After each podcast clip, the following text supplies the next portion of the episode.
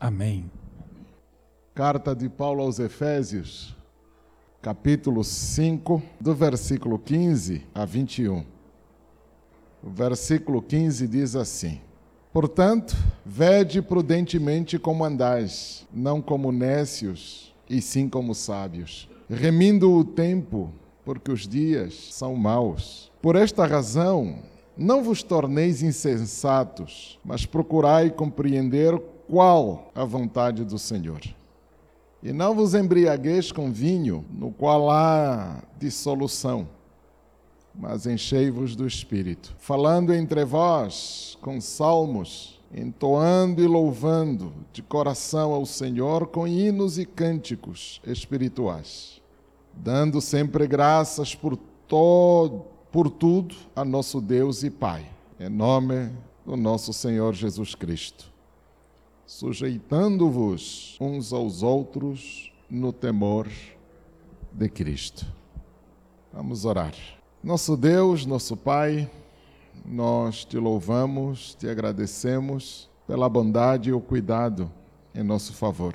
Te agradecemos porque o dia amanheceu, te agradecemos porque despertaste em nós a vontade e criaste condições para que juntos estivéssemos juntos e assim juntos celebrássemos ao teu santo nome.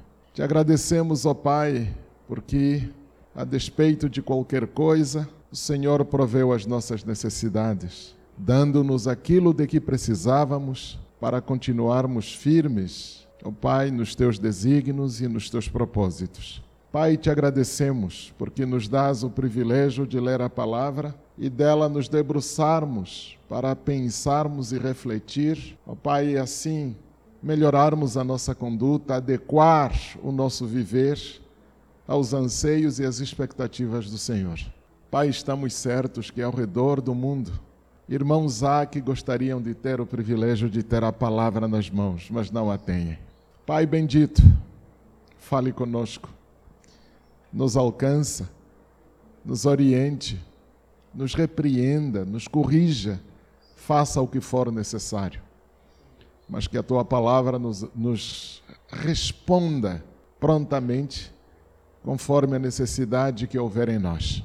Pai, porque estamos certos, assim como o pão alimenta o nosso corpo, a tua palavra alimenta a nossa vida, a nossa fé. Por isso, não nos deixe sair da mesma maneira como entramos. Nas tuas mãos nos rendemos, porque estamos certos das nossas limitações, das nossas fraquezas, estamos certos da nossa pequenez estamos certos da nossa miséria, pelo que pedimos que tenha compaixão de nós. Nos oriente, ó Pai, porque somos teus e o Senhor é nosso. Oramos agradecidos em nome de Jesus. Amém. Meus irmãos, eu quero agradecer, é sempre um privilégio fazer uso da palavra na nossa capelinha. É sempre um privilégio, é verdade, é verdade. A gente roda por aí, por aí, fala em muitos lugares, mas aquela consciência de voltar para casa, falar para os nossos, não tem preço. Não tem preço. É que a gente até pode falar bobagem. Os irmãos depois nos puxam as orelhas e ficam elas por elas. Mas lá fora a gente não pode fazer isso, né? A gente aqui briga, a gente aqui se esperneia, chuta, faz tudo por uma linha. Lá fora a gente não pode fazer isso. É. Ah, tenho aprendido com vocês, brasileiros, algumas coisas que eu não queria ter aprendido. É, verdade. Eu aprendi cedo que roupa suja a gente lava em casa, né? Então, em casa, enquanto a gente lava roupa suja, a gente briga, a gente grita, a gente é, mas quando a gente bota o pé para fora, é um protegendo o outro. Certo? É um protegendo o outro. Eu me lembro, a minha irmã mais nova, a minha irmã que me segue, a gente brigava adoidado. Tinha uma coisa que ela abominava. Era o dia dela de fazer a faxina, e enquanto ela faz a faxina, você entra e sai, entra e sai. Mas ela ficava possessa. Do que não sei, mas ficava possessa. Mas é engraçado que a gente brigava muito. E eu, quando quisesse a provocar, então era só pisar na lama e entrar em casa, né? Bicho ruim. Bicho ruim. Aí queria provocar ela. E aí já virava briga, sai nos tapas e coisa do gênero. Mas quando a gente botasse o pé para fora, nós parecíamos gêmeos. Uma vez eu bati num homem que chamou um nome feio na minha irmã. Mas bati, não lutei não, não briguei não. Eu bati na pessoa, porque a gente briga, porque somos irmãos, mas a gente não admite que alguém mexa com os nossos. No Brasil, eu tenho aprendido algumas coisas feias do tipo: a gente lava a roupa suja fora de casa, qualquer lugar. Vai ver na internet crente lavando roupa suja. É um negócio vergonhoso. Para piorar, o brasileiro, quando sai do país, na primeira oportunidade que tem, fala mal do próprio país. Bom, eh, só algumas coisas, tá? Ah, deixa para lá, vai. Vamos falar dos designados, né? Designados pelo Espírito. Vamos falar disso porque, enfim. Bom, meus irmãos, eu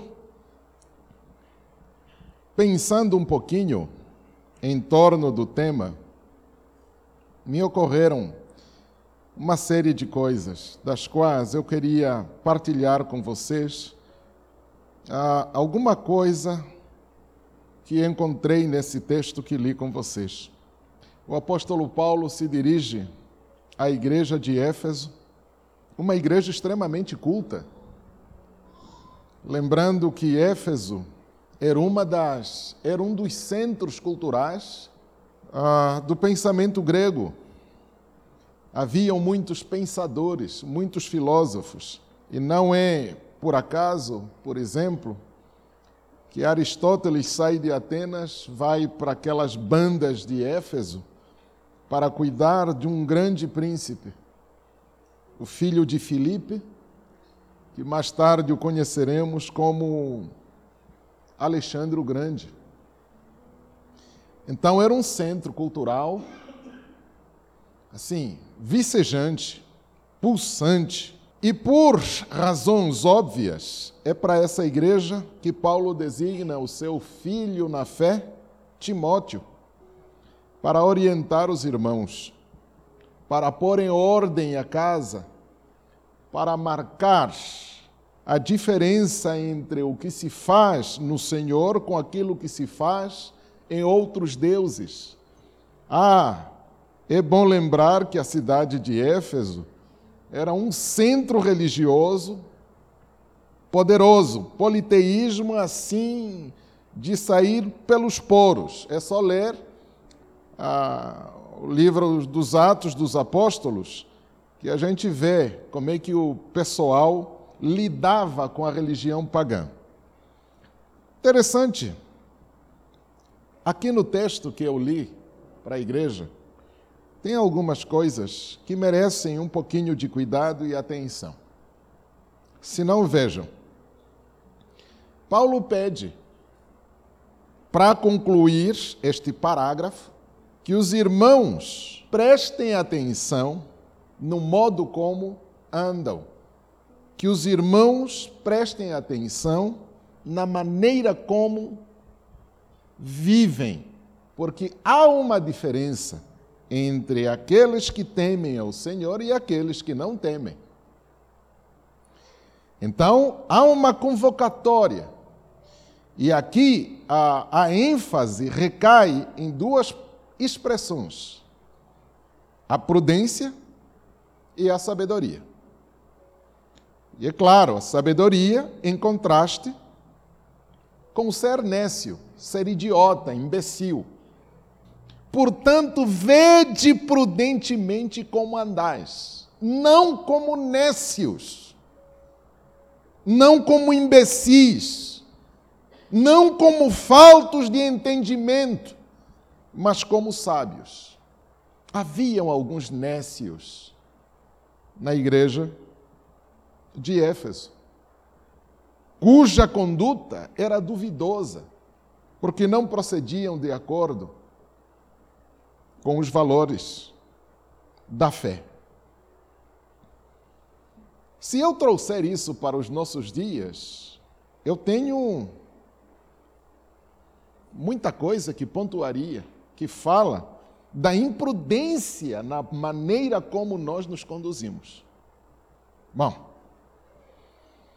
aí Paulo, logo na sequência, chama a atenção que a gente seja tão sábio a ponto de remir o tempo, porque os dias são maus. Esse texto foi escrito há mais ou menos dois mil anos atrás. Os dias já eram maus. Se Paulo vivesse hoje, o que, que teria dito dos nossos dias? E aí a gente percebe a imprudência nossa né, em não saber remir o tempo. Porque gastamos o nosso tempo com coisas fúteis. Eu gosto de um titio, escreveu o texto Admirável Mundo Novo.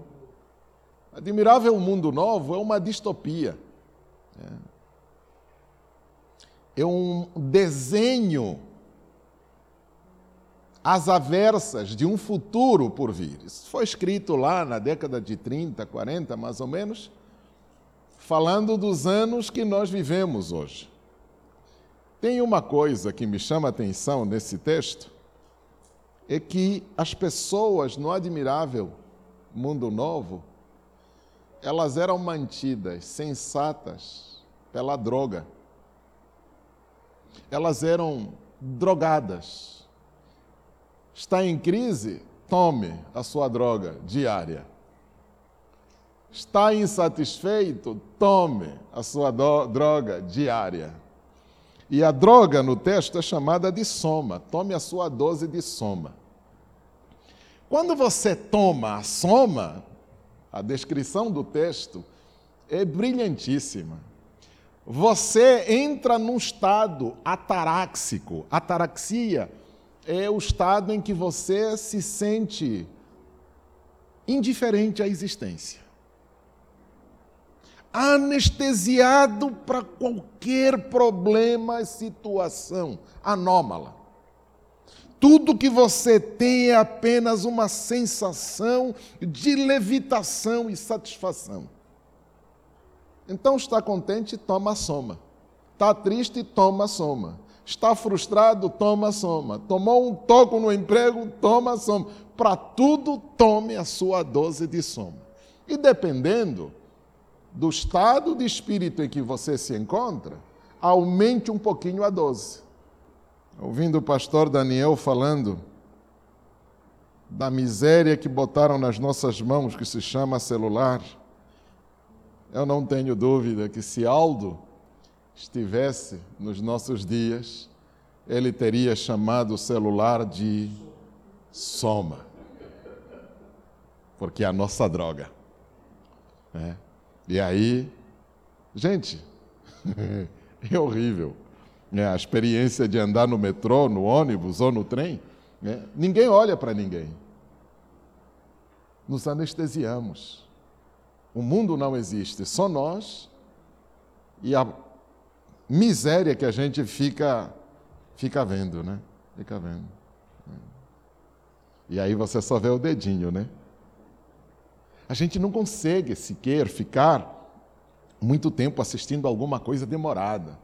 É, o vídeo tem que ser curto, forte e intenso. Aí você se. Uh, tomei a 12. e quando você não toma 12, é crise de abstinência. Cadê o celular? Cadê o celular? Cadê o celular? Cadê o celular? A gente não está sabendo remir o tempo, porque a gente perdeu a noção de que os dias são maus. As pessoas se infantilizam, as pessoas se dedicam a coisas que não tem valor nenhum. E o pior é que até aqueles que nos maltratam são aqueles a quem tributamos os nossos aplausos. Eles nos ridicularizam e nós os aplaudimos, porque achamos isso bacana. Paulo chama os irmãos a não desperdiçarem o tempo, porque os dias são maus. Há uma convocatória ao exercício da fé, no sentido de aprendermos a remir o tempo, porque os dias são maus. No versículo 18, ou melhor, versículo 17, Paulo continua, agora combinando o ser nécio com o ser insensato.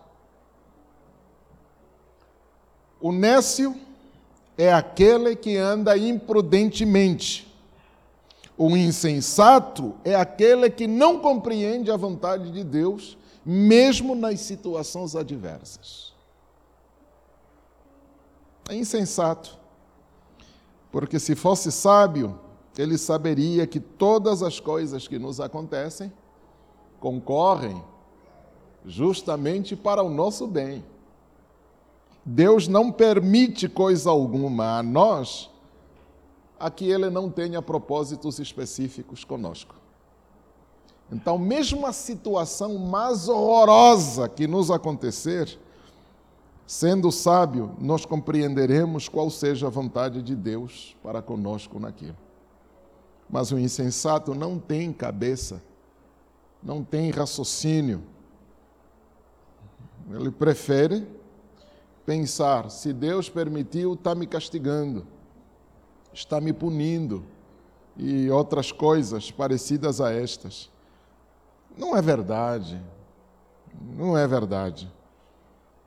Apenas que a gente aprenda que enquanto vivermos precisamos discernir com clareza qual é a vontade do Senhor em tudo isso que a gente está vivendo, passando e fazendo também.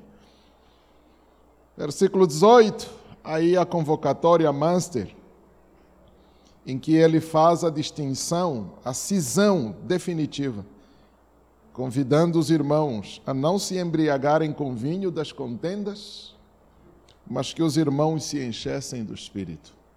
É engraçado é, fazer um pedido desse a uma igreja. Não é concebível, nos dois sentidos da expressão. Primeiro, você pede para os irmãos não se embriagarem?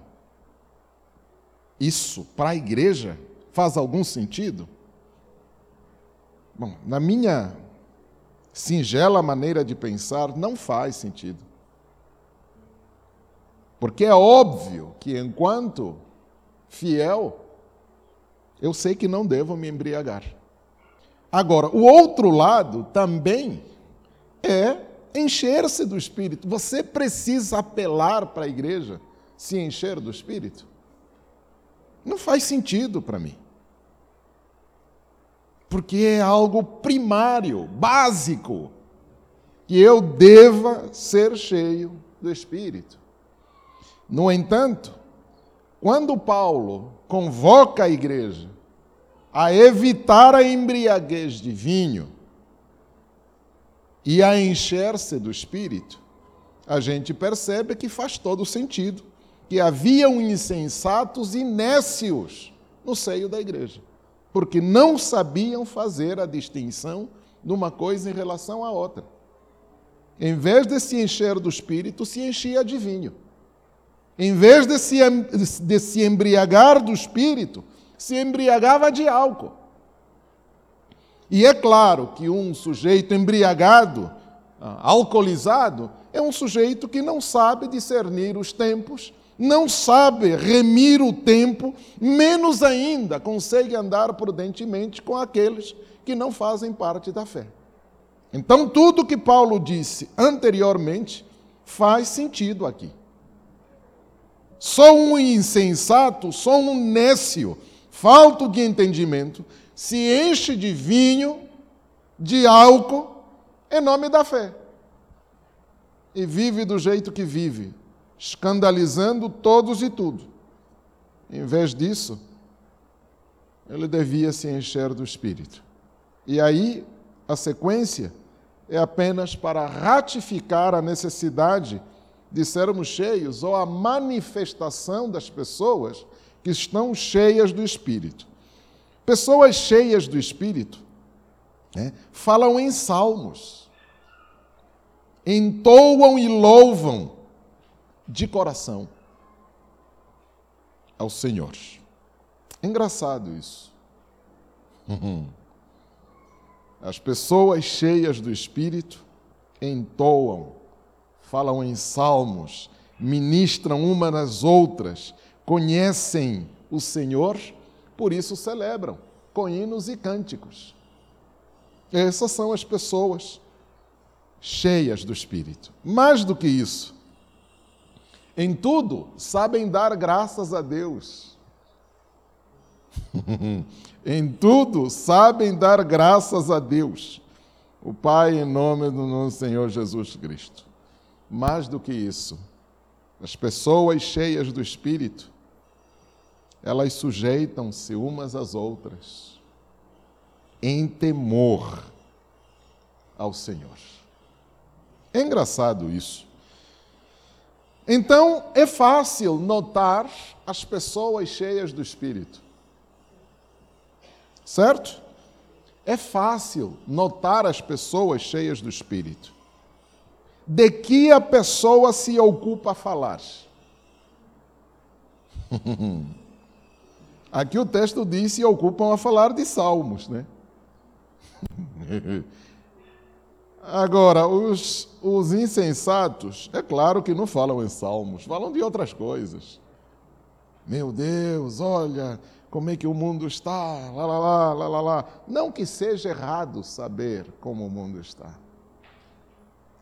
Mas saber é uma coisa, viver de tal maneira como o mundo está é outra coisa. Quando a gente olha para o contexto maior, é claro que a gente não consegue se conter no lugar.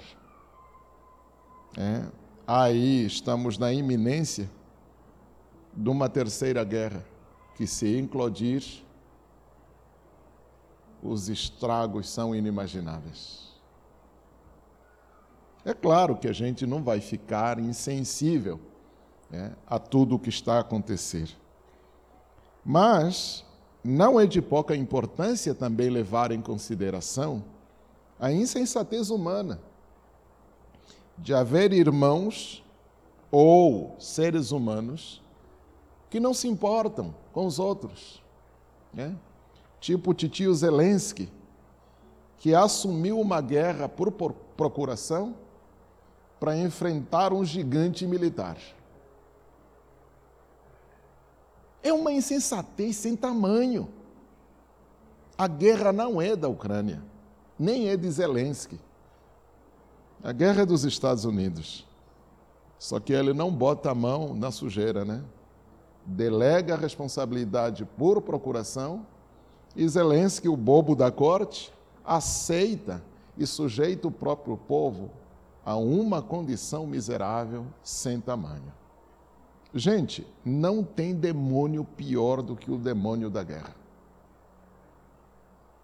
Eu sei do que estou falando, porque eu sou filho, eu nasci na guerra.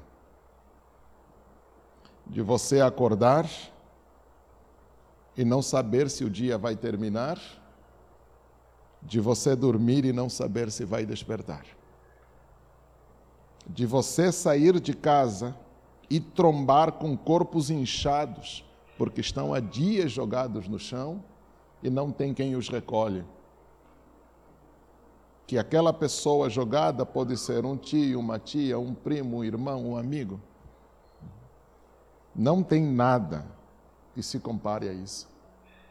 No entanto, o cara veste o uniforme, entra na trincheira e faz o apelo para o mundo, pedindo que fiquem do lado dele, porque ele está sendo agredido, quando de fato a realidade é um pouquinho diferente disso. É claro que ninguém vai ficar indiferente em relação a isso. Mas a gente também deve saber que, a despeito dos dias serem maus, a última página da nossa história não será escrita pela maldade. Não é a maldade que vai marcar o fim da história. A última página da história será gloriosa para aqueles que creem. E essa é a esperança. Essa é a esperança na fé. Agora, saber que a última página da história será uma página gloriosa, isso nos motiva a nos mobilizarmos a andar prudentemente. Andar prudentemente, infelizmente. Bom, irmãos, eu queria, a partir dessa exposição genérica do texto, eu queria me concentrar exclusivamente no versículo 18, onde o apóstolo chama atenção à igreja para não se embriagar com vinho, mas encher-se do espírito. Eu quero tomar por certo que o vinho, para nós hoje, seja apenas uma figura de linguagem para referirmos-nos a outras coisas que nos embriagam e que, no entanto, nós inadvertidamente nos deixamos levar como se essas coisas fossem normais, quando efetivamente elas não são. Eu quero sinalizar para a igreja alguns tipos de embriaguez com as quais a gente lida todos os santos dias. E por insensatez, nós não as percebemos. E queria abrir aqui parênteses para destacar a primeira coisa. Irmãos, nos disseram que o que governa o mundo são as coisas. As coisas governam o mundo. E desde o começo, nós somos induzidos a lutar pelas coisas, porque as coisas governam o mundo. Então, ter posses tornou-se um imperativo para nós.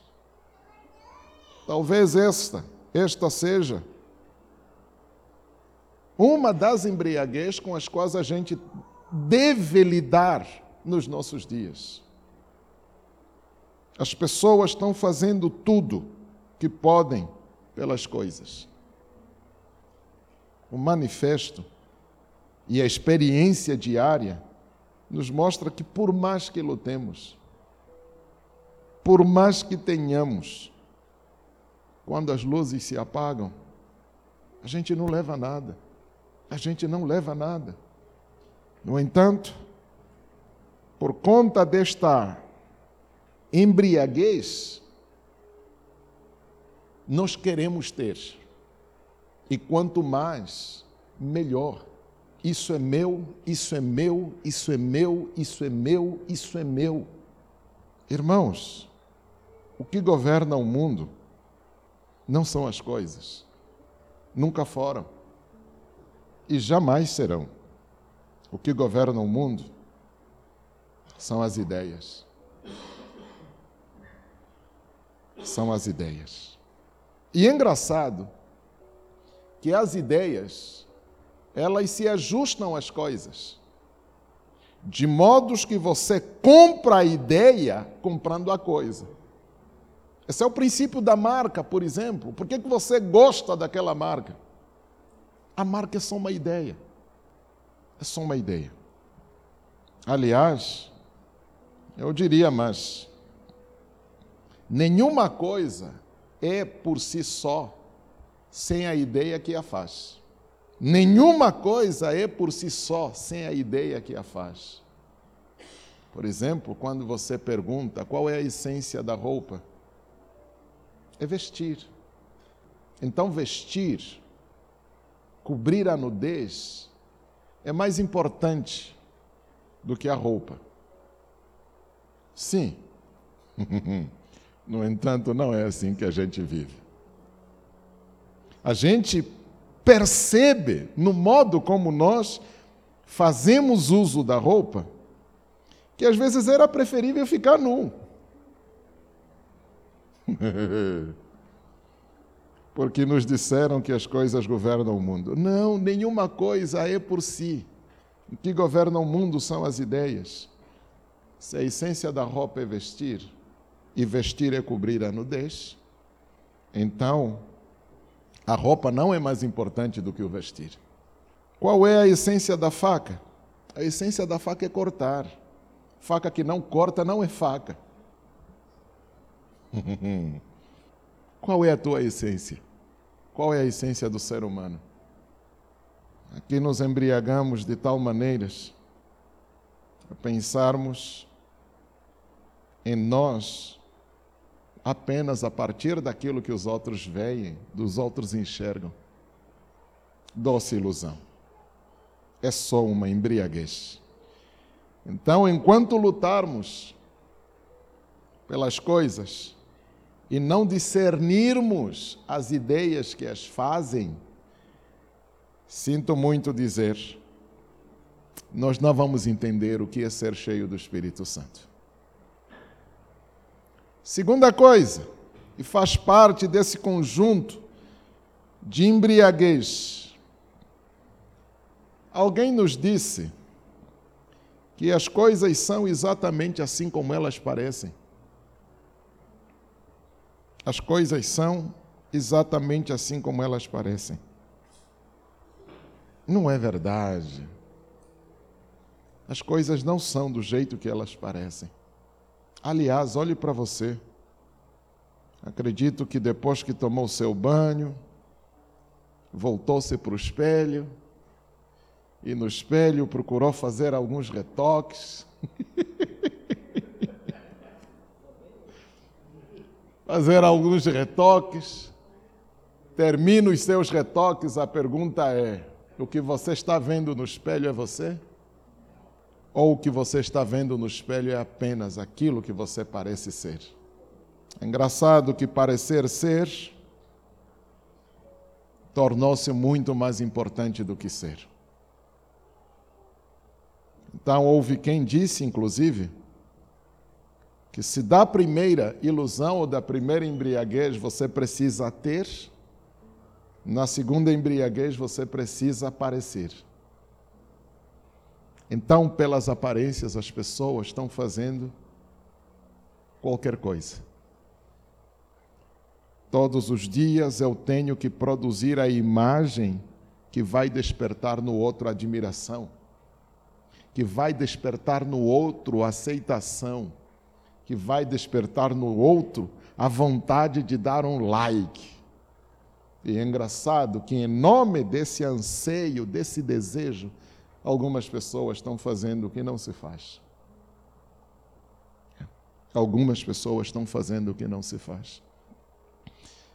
Ah, essa semana estava ouvindo uma entrevista da Xuxa, falando dos desaforos pelos quais ela passou com as cirurgias plásticas.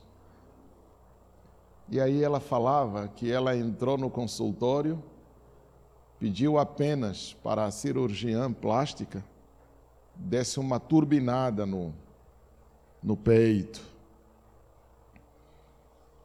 A, a cirurgiã anestesiou a Xuxa e aí ela não só turbinou além do necessário o peito dela, mas também fez uma lipo para fazer a curvatura aqui na transição entre o abdômen e a cintura, tirou algumas gorduras de um lugar, botou no outro para preencher e para terminar preencheu o rosto para tirar algumas fazer harmonização facial. Quando a Xuxa desperta da anestesia, ela se sente completamente esquisita porque ela não se reconhece nela mesma. E desde então a vida dela virou de ponta cabeça. É claro que a TV nunca vai mostrar isso. Agora que ela está longe da TV e coisa do gênero, ganhou coragem e vem a público dizendo que o rosto que ela tem não é o rosto que é dela, que o peito que ela teve o que a cirurgiã lhe deu, não é o peito que ela queria, e outra coisa, descobriu que ela, o organismo dela é intolerante com objetos estranhos. Então, rejeitou né, as próteses mamárias e outras coisas. E aí, descrevendo aquilo, eu disse: caramba, aí está a embriaguez de pensar que nós somos aquilo que parecemos. As pessoas estão embriagadas com as aparências e querem construir uma imagem para o outro, porque essa imagem nunca é para nós, é sempre para o outro. Porque nós, se não tivermos o recurso das câmeras, não tivermos os recursos de um espelho, nós nem sabemos como é que parecemos. Nós construímos a nossa aparência não para nós, é para o outro. E as determinações da sociedade em que nós estamos nos remetem ao valor segundo o qual a primeira impressão é que fica. Então eu sempre vivo com o imperativo de causar a boa impressão no primeiro encontro. Eu não sei com quem eu vou me encontrar pela primeira vez, no busão, no ônibus, no, no, no, no, metrô, não sei. Então, todos os dias eu preciso produzir uma imagem para o outro. E pior do que isso, se o outro precisa dar um like, eu preciso mantê-lo cativo a essa aparência. E de que maneira eu vou cativar o outro? A manter-se atento à imagem que eu produzi para ele. Bom, aí criaram um conceito de sexy, tem que ser sexy, sexy, sexy. Ser sexy não é outra coisa senão despertar o desejo sexual no outro. Então, e aí a coisa chega à estratosfera do ridículo, né? E o pior é que você está sexy, despertando o desejo alheio, mas se alguém assoviar, é assédio.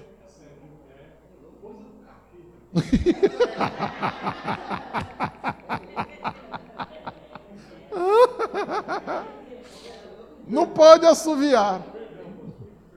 Não pode assoviar, não pode paquerar, não pode fazer nada.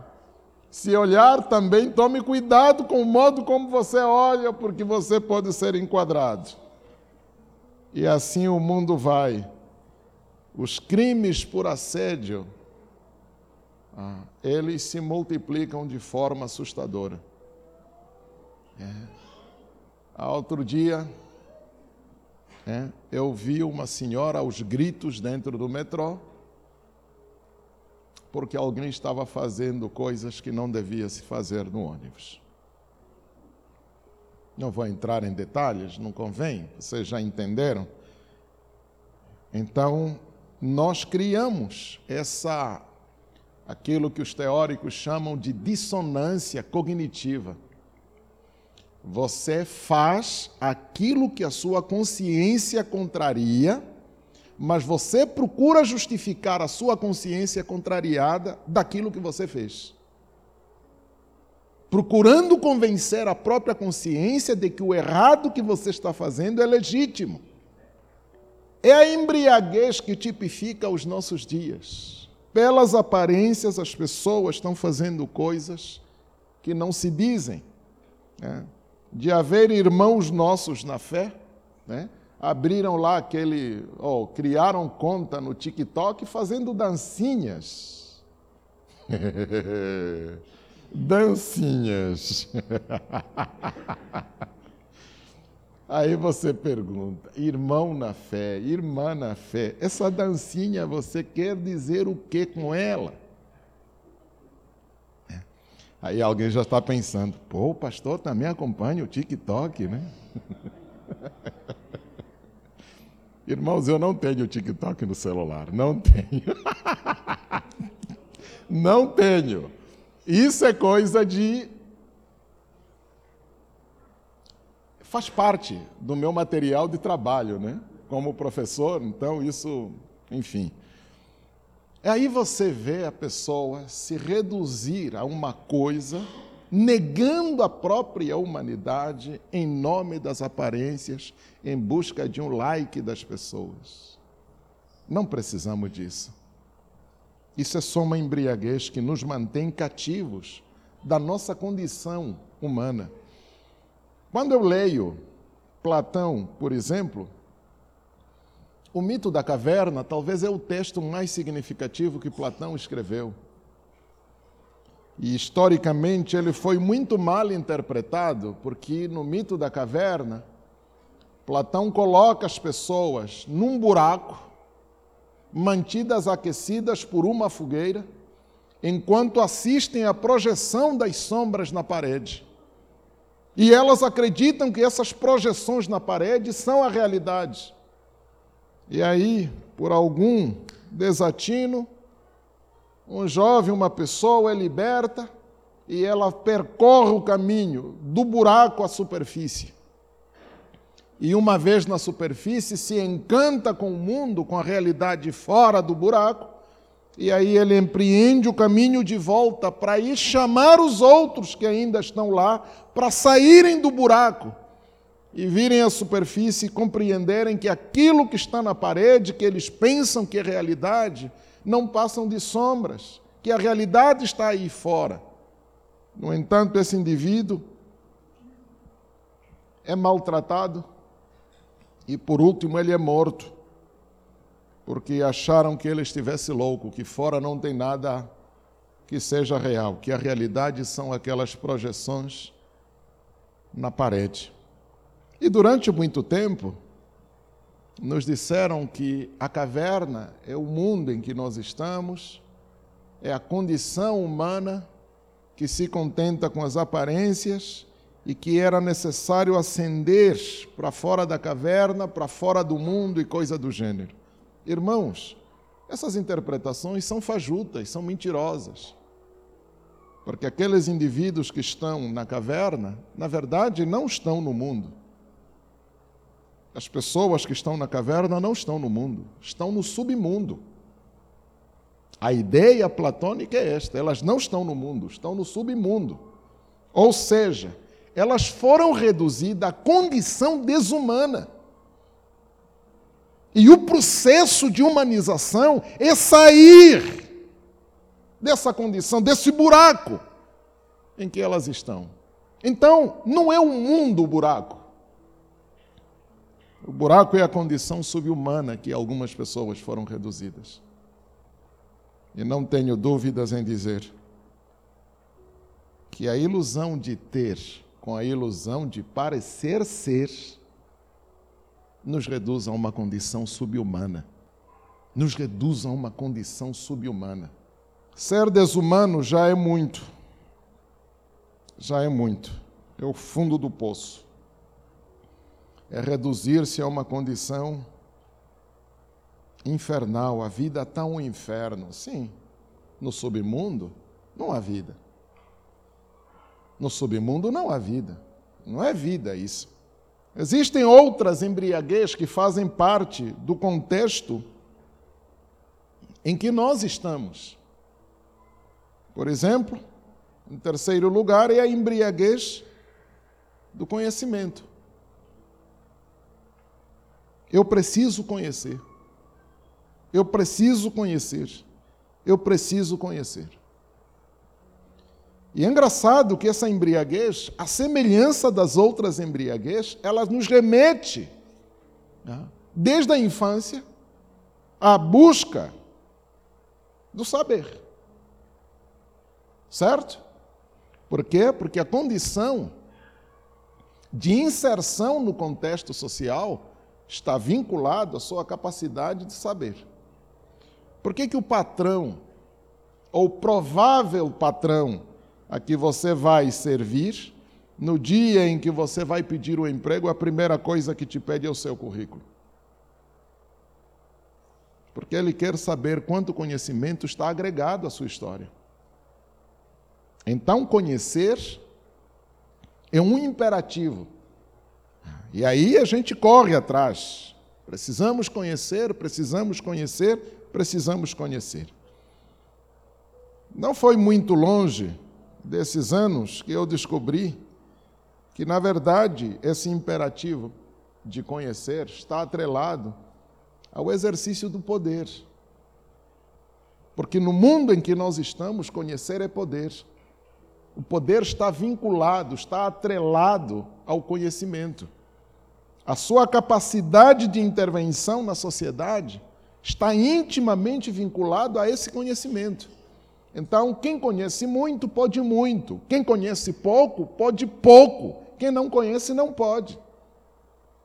Então, conhecer é agregar à nossa história a capacidade de intervenção. E aí, é claro, o conhecimento é diverso nesse sentido. Tem um conhecimento acadêmico, intelectual, científico, tem um conhecimento social, tem um conhecimento cultural, tem um conhecimento financeiro, tem conhecimento para tudo quanto é coisa. No entanto, aqueles que conseguirem agregar maior conhecimento à própria história, essas pessoas terão uma capacidade de intervenção maior do que aqueles que conhecem menos. É engraçado que a gente, por conta disso, a gente vai acumulando diplomas, diplomas, diplomas, diplomas, diplomas, porque nós estamos cientes de que disso depende a nossa vida na sociedade. E aos poucos, entramos no mercado de trabalho, não é difícil perceber que concomitantemente começamos a acreditar que o nosso trabalho é o que nos dá o sustento de cada dia. Irmão, quem te falou isso? É uma dedução errônea. Jesus nos disse exatamente o contrário. Você não trabalha para pôr comida na mesa. Você trabalha para glorificar o Senhor. A comida na mesa está muito além do seu trabalho. Aliás, se dependesse do seu trabalho, provavelmente você já teria morrido de fome. Foi o que Jesus disse: Olha, não vos preocupeis com que haveis de vestir, comer ou beber, porque essas coisas os mundanos vivem assim. Mas vocês busquem primeiro o reino de Deus e a sua, e todas essas coisas vos serão acrescentadas. Eu posso dizer isso de boca cheia, porque a igreja é testemunha da minha história, da minha trajetória pelo Brasil. Eu vim como estudante, na época em que eu vim, estudante não podia exercer nenhuma atividade remunerável. Se alguém empregasse um estudante estrangeiro, se alguém o denunciasse, ele perderia o direito de exercer aquela atividade, seja qual fosse. No entanto, eu não podia trabalhar, não podia fazer nada que me desse algum rendimento. Mas os irmãos sabem que eu estudei, eu estudei e paguei pelos estudos que fiz. Passei necessidades? Uma ou outra, passei necessidades sim. Mas os propósitos que me trouxeram foram concretizados. Porque eu era bom? Não, porque é verdade, buscar o reino e a sua justiça. O nosso sustento não está vinculado ao que nós fazemos, é providência divina. Eu conheço gente que não tem metade do que alguns de nós aqui têm em termos de escolaridade. Aliás, conheço pessoas que nunca botaram pé na escola. Mas pergunta se eles dormem à fome. Conheci irmãos que durante a pandemia ficaram desempregados, sem dinheiro, sem nada, absolutamente sem nada. A pandemia está passando e eles continuam de pé. Não é o trabalho que põe comida na nossa mesa. Não estou insinuando que os irmãos devam ficar desempregados, não é isso. Não estou aqui estimulando nenhum tipo de preguiça de não querer atuar como, como deve ser na sociedade, não é isso. Só estou dizendo que as razões que nos levam ao trabalho transcendem sustento, transcendem salário, transcendem essas coisas. Essas coisas são muito menores. A causa no trabalho é muito maior do que o salário e o sustento em casa. Quer comais, quer, bebas, quer bebas ou faças qualquer outra coisa, fazei tudo para a honra e glória do Senhor. Por isso, Paulo chama a atenção aos irmãos: irmãos, quando você tiver que fazer alguma coisa para o seu chefe, faça-o como ao, ao Senhor. Porque o serviço que você presta ao seu patrão é o serviço que você está prestando a Jesus. Então você serve o seu patrão como você serve a Jesus. Ah, mas o meu patrão me maltrata. Não importa, sirva-o como se ao Senhor você servisse. É esse conselho que Paulo dá. Então, nós não trabalhamos por causa do sustento, por causa do, do salário. Nós trabalhamos para a honra e glória do Senhor. Agora, o que o Senhor vai fazer conosco, aí é coisa que você resolve com o Senhor de joelhos. É verdade. É coisa que você resolve com o Senhor de joelhos. No entanto, a ilusão de que eu preciso ser poderoso, por isso preciso agregar conhecimento à minha história, ah, nos levou a esse desatino de pensar que nós estamos vivos por méritos próprios. Irmão, não é mérito nosso. A nossa vida não é nossa. Aliás, nós somos apenas mordomos dela. Porque a hora chega em que o Senhor apaga, apaga a luz, meu querido, não tem onde se esconder. Você vai. Manifesto é que se você não levar a fé, você está lascado. se você não levar a fé, você está lascado. Por isso, Paulo diz para Timóteo: Timóteo, combati o bom combate, acabei a carreira e guardei. É a única coisa que ele levou. É a única coisa que ele levou. Então, meu irmão, não estou aqui estimulando você a não trabalhar, e menos ainda estou estimulando você a não estudar. Aliás, quem com vocês fala, continua estudando. Eu ainda sou estudante. Eu ainda sou estudante. Mesmo depois de ter terminado o doutorado, ainda continuo estudando. Estou fazendo outra graduação. Estou fazendo mais uma graduação. Mas para quê, pastor?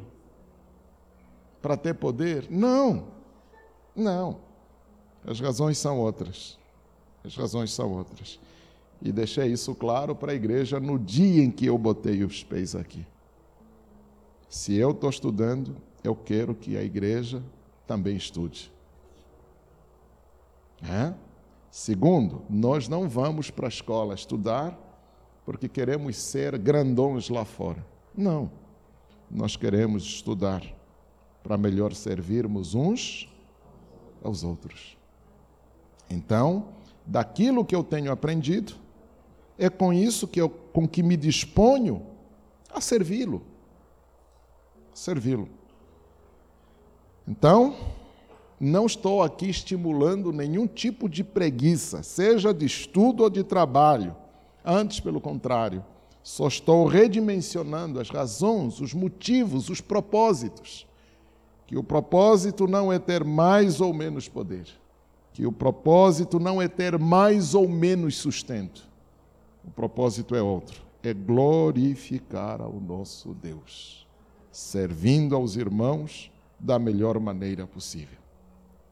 Então, irmãos, poder é só uma ideia. Poder é só uma ideia que se ancora no conhecimento. Quem conhece mais, pode mais. Quem conhece menos, pode menos. Quem não conhece, não pode. E isso segundo as determinações do mundo em que nós estamos. Com Deus não é assim que a coisa funciona. Com Deus não é assim. Em Deus, os mais fortes e os mais poderosos não são aqueles que estudaram muito, são aqueles que são cheios, mas cheios do Espírito. Esses podem mais. os vazios podem menos. É simples. Então, ah, o poder em Cristo não está atrelado ao conjunto de conhecimentos que você agregou à sua história. Em Cristo, o poder está agregado ao quanto o Espírito tem liberdade em você e com você. Então, pega lá os profetas. Alguns profetas passaram pela história, não se tem registro deles. Outros profetas, no entanto, deixaram registrado alguma coisa para nós. E o manifesto é que os profetas foram grandes porque foram instrumentos de Deus. Outro dia alguém me perguntou, pastor, por que que Eliseu orou pedindo a Deus matar aquelas crianças que estavam bulinando ele? Careca, careca. Eu disse, meu irmão, nem eu sei. No céu a gente vai perguntar para Eliseu. no céu a gente vai perguntar para Eliseu. Pastor, por que, que Elias orou pedindo que descesse fogo do céu e matasse aqueles soldados? Eles só estavam cumprindo ordem. Eu disse, meu irmão, nem eu sei. No céu vamos perguntar para Elias por que, que ele mandou descer fogo do céu. No entanto, em todos esses casos, você vê um poder extraordinário sendo exercido que extrapola os limites das leis da natureza ou as leis da física. No entanto, não tem nenhum conhecimento humano agregado a esse poder. Elias manda os 450 profetas de Baal lá para as cucuias enquanto ele fez alguma coisa que logicamente não faz o menor sentido. Bota água no rego, bota água na lenha, bota água no, no animal a ser queimado e depois ora, pai, manda fogo agora. E rapidinho o fogo desceu, lambeu a água, consumiu a carne e todo mundo, ah, só o Senhor é Deus, só o Senhor é Deus. Como é que você explica academicamente o que está rolando ali? Não é coisa que a gente sistematize na forma de conhecimento. É por exercício de fé, é por a manifestação do poder do Espírito Santo. Nada mais do que isso. Então, eu termino pedindo a vocês encarecidamente que não se embriaguem com as coisas que atolam a nossa fé nos nossos dias. Nós não somos o que parecemos, nós não temos poder porque conhecemos, nada disso é parte daquilo que nós almejamos. O que nós esperamos está para além dessas coisas.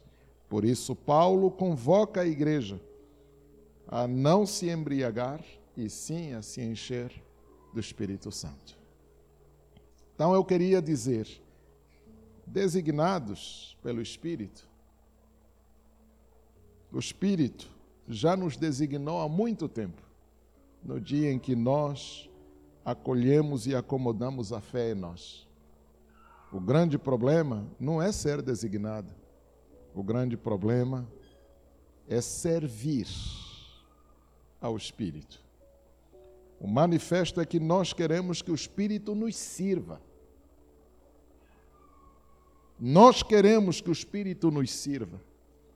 Para as pessoas que fazem do Espírito um serviçal, o Espírito Santo na vida deles é só um adereço, é só um atributozinho, é só alguma coisa que eu tenho para usar a hora que eu quiser ou na hora que eu preciso. Meu irmão, Entenda, logo de uma vez, o Espírito Santo não é um adereço. O Espírito Santo é Deus. Eu não posso fazer de Deus um instrumento para benefício próprio. Não é o Espírito que deve me servir. Eu é que devo servir ao Espírito. Na última ministração, falando à igreja, eu disse: irmãos, tem um pecado que nós cometemos com tranquilidade e dele nem nos lembramos de nos arrepender. É o pecado de resisti-lo. Nós resistimos ao Espírito. O Espírito nos compele a fazer coisas que nós achamos cafona, porque nós queremos fazer as coisas do nosso jeito. O Espírito nos orienta numa direção, nós achamos a direção não muito condizente com a fama, com o prestígio que nós queremos. Nós nos recusamos a seguir o direcionamento do Espírito. O Espírito nos levanta na madrugada para orar. A gente levanta emburrado, rabugento e reclama: Senhor, por que, que me acordaste? Eu queria dormir só mais um pouquinho, mais um. A gente resiste ao Espírito de todas as maneiras possíveis. No entanto, o espírito se entristece, porque, embora seja Deus, nós fomos criados à imagem dele, conforme a semelhança dele. Ele se entristece conosco. Ele se entristece. Mais do que se entristecer, o Espírito Santo sente ciúme de nós, porque nós ocupamos o lugar dele com coisas fúteis, coisas que não prestam enquanto nós o deixamos completamente inerte e inativo na vida da gente. No entanto, está na hora de acolher e acomodar em nós a orientação dada por Paulo. Irmãos, encham-se do Espírito. Irmãos, nos enchamos do Espírito, porque cheios do Espírito nós seremos bem mais relevantes e significativos. Não importa onde, não importa quando e não importa como, mas as pessoas vazias do espírito só envergonham a fé. Só envergonham a fé. Então desejo encarecidamente que a igreja compreenda. A embriaguez hoje não é de vinho, porque aliás as igrejas de matriz protestante não fazem uso em geral, de vinho. Um ou outro toma um cálice na hora do almoço, um copinho de vez em quando, também não é sempre. No entanto, nós não temos entre nós embriaguez de vinho. No entanto, nós temos outras formas de nos embriagar. E são essas outras formas mais permissivas e perniciosas, porque elas nos corroem enquanto nos distraem daquilo que é essencial. Então, desejo encarecidamente que a igreja leve a peito que designados nós já fomos no dia que nós acolhemos a fé. Agora precisamos nos submeter ao Espírito. Essa é a condição sem a qual nada do que estamos fazendo terá sentido. Vamos ficar de pé para orar. Irmã Simone, vem cá, por favor. Você hoje vai orar pela igreja? Chega aí. Isso. Amém, irmãos. A paz do Senhor a todos. Muito tempo sem vir aqui na frente, né?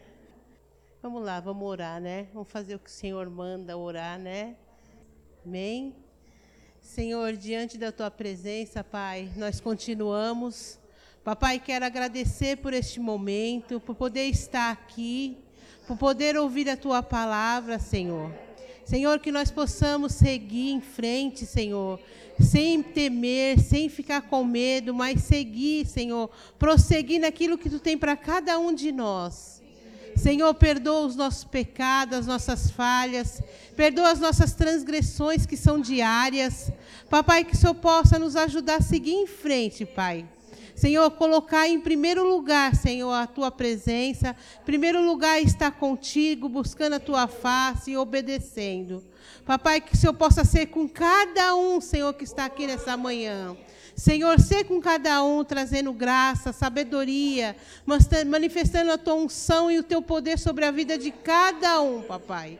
Em nome de Jesus, que tudo aquilo que impede, Senhor, do teu povo, Senhor, seguir aquilo que tu tem para eles, Pai Pai. Que seja repreendido no nome de Jesus, Paizinho. No nome de Jesus, Pai. Eu te peço, Senhor, e te agradeço, Senhor. Crendo, Senhor, que nós somos mais que vitoriosos nessa manhã, papai. Porque nós já te louvamos, já te bendizemos o teu santo nome. Já podemos estar na tua presença, Senhor. Muito obrigado, papai. Muito obrigado. Eu te agradeço, Deus. Em nome de Jesus. Amém.